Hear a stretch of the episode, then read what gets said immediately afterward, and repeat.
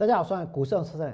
今天的大盘一开盘呢，大跌了一百五十七点，可是收盘的时候涨了八十二点，从跌一百五十七到收盘的时候涨八十二点，大盘在今天从开盘之后往上拉了两百三十九点，往上拉了两百三十九点。看到这个盘这么的强，看到大盘拉了两百多点，坦白说，我能觉得相当的无奈。为什么？因为明明在昨天，道琼是跌的，纳斯达克指数也是跌的，S M P 五百指数也是跌的，费城半导体指数也是跌的，甚至今天盘中韩国也是跌的，日本也是跌的。但是呢，台湾不会跌。台湾的股票市场跟台湾的疫情好像哦，呈现呢同方向的变动。这个疫情呢，只要不降温，这疫情呢，只要持续的存在，这个疫苗呢，只要绝大多数的人没得打，这个盘呢，它就会一直涨，对不对？可是就算是这样，我呢还是要告告诉大家，现在台湾的股票市场就是一个非常严重价量。背离的一个情况，甚至在今天，很多人看到航运股出现了大震荡，对不对？这表示什么？这表示已经没有之前那么强了。这表示这一两天呢，都会看到高点，而且震荡做头。另外呢，当你们去看到，包括像中红或者呢像低铜这些股票，就会发现航运股在震荡，对不对？而中红跟一铜呢，也是变得越来越弱，拉上去之后呢，又杀下来。再来呢，或许有些人说，今天的面板股很强啊，对不对？没有错，面板真的是怎样捡到枪？什么叫捡到枪呢？因为听说南韩的三星面板厂的工人要求加薪，加薪超过六趴，然后呢，如果不同意就罢工。然后听说他们已经开始怎样罢工了，对不对？所以台湾的面板股本来在昨天狂开西北西北西啊，这个给那里大 K 对不？涨停板。可是这会是一个长期的方向吗？这会是一个重要的转折吗？还是呢？这是现在跌升之后刚好呢遇到了一个这样的消息，所以在今天所做的一个反应，那么就不会长久。那么反弹之后呢，就还会再跌。那么在今天最强还有什么？除了面板之外，还有一些被动元件，对不对？也很强。可是我要告诉各位，不管你现在有多么想要做多，多么想要买股票，这里绝对不是买点。首先，我们来看大盘，大盘现在是不是一个价量背离的情况？今天要拉上去，可是今天的量呢，是不是又缩了？对不对？比昨天要来的更小。而且呢，在今年的六月，今年的六月，大盘的成交量是呈现往下递减的现象。可是呢，很神奇的是什么？是台股呢，现在却往上涨，而且看起来又要创新高了，对不对？就算创新高，还是加量背离啊。那如果这个地方是严重的加量背离，后面会有什么样的结果？是大盘可以不理会？这个现象，然后呢，持续的大涨创新高，还是呢，接下来震荡之后它转折往下？如果大盘是震荡之后转折往下，那这表示什么？这表示这个盘在这个地方它就会出现一个 M 头，就会出现一个 M 头。昨天没有跌下去，今天没有跌下去，但是明天下个礼拜呢，非常有可能会跌下去。为什么？因为真的，国际股市已经在转弱了。刚刚王良有说过，道琼昨天是跌的，纳斯达克是跌的，费城半导体指数也是跌的，对不对？S M P 五百指数也是跌的。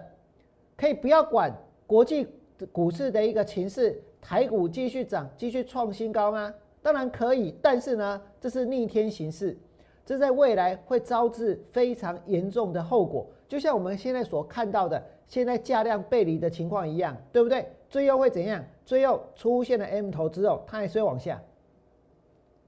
出现了 M 头之后，它还是会往下。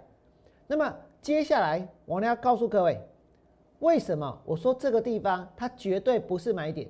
大家为什么现在想要买股票？因为可能有一些股票今天它涨停板，对不对？可能呢前面航运股不敢追，要去找低档找补涨的，能够找到低档的，能够找到补涨的，相对于这个盘，相对于前面在涨的股票，其实这就是弱势股。所以将来如果大盘往下跌，这种股票会率先破底。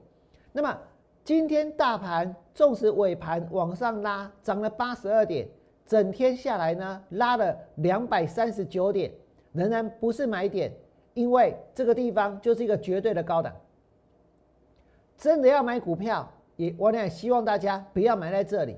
我知道今天一定有很多人跟大家讨论，讨论谁？讨论国巨，对不对？讨论被动元件。国巨实施完库藏股了，国巨的营收有多好？国巨反正被动元件呢，这个完全都看不到乌云，对不对？又很健康，但是在这里股价健康吗？在这里真的是买点吗？真的要买股票，没有别的地方可以选择吗？现在你所看到的大盘是在一个绝对的高档。今天我们所看到的国巨，它也是拉了上来，对不对？不是只有国巨拉上来，包括呢，很多人会去讲。凯美，凯美也拉上来，包括很多人会去讲讲同心店，它也拉上来，对不对？现在这些股票都拉上来了。我呢要告诉你们的是，在这种时候，无论如何不要去追。为什么？因为股票市场它通常呢会涨，但是它也会跌。所以呢，你真的要买股票，应该是在大跌的时候去买，应该是在真正的买点的时候再下去买。所以，如果我们再看一次国巨现在的位置。一定很多人说这个地方还要再加码，这个地方还要再追，对不对？可是实际上呢，你们有没有看到，在不久之前，国巨曾经有过一个低点，那个地方如果相对于现在的位置，它才是买点，对不对？这里这个地方相对于现在的位置，这种地方才是买点，但是偏偏在这种时候，大家不敢买股票，但是在这个地方，大家拼命的想要去追股票，这样子对吗？而当时国巨出现这个低点，原因在哪里？原因在于当时的大盘，大家可以看一下，大盘呢杀了两千五百四十四点，所以国巨短线的买点在这里，包括同心店短线的买点也在这里，对不对？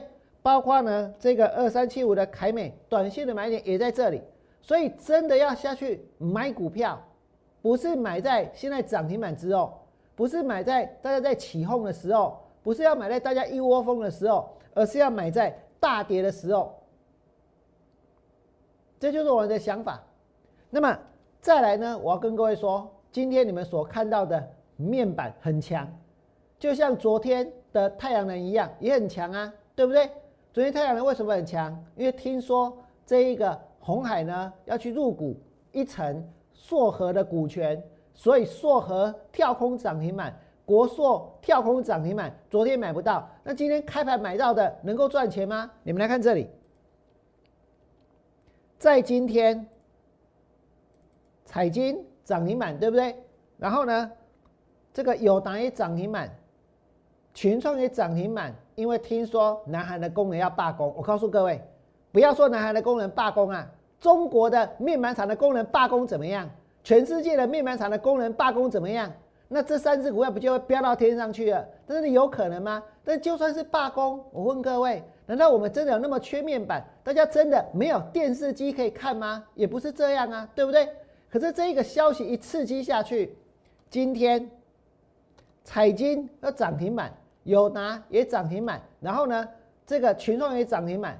就像在昨天，大家一听说郭董的红海要去入股一层的硕和。要去开发电动车的电池，对不对？就跳进去追，昨天锁住，今天一开盘买到最高点，然后就从涨停板打开来了。昨天成交五百张，今天成交五千九百张，十倍。等你开盘去追到的人有赚钱吗？再来呢，国硕也是一样，今天开盘很多人呢，这个觉得硕额太贵了，就买国硕，一买下去，国硕杀到哪里？杀到平盘之下。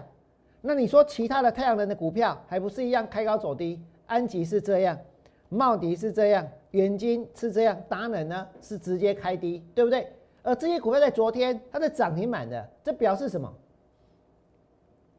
这表示现在市场真的有太多的人都在一窝蜂，都是跟风，对不对？不是真的认真的想清楚，我到底要压哪一个？我到底喜欢哪一个？到底哪一只股票、哪一个产业是值得我长期去看好的、持续不断去做加码的？那么除了这一个面板会像昨这一两天的这个太阳能之外呢？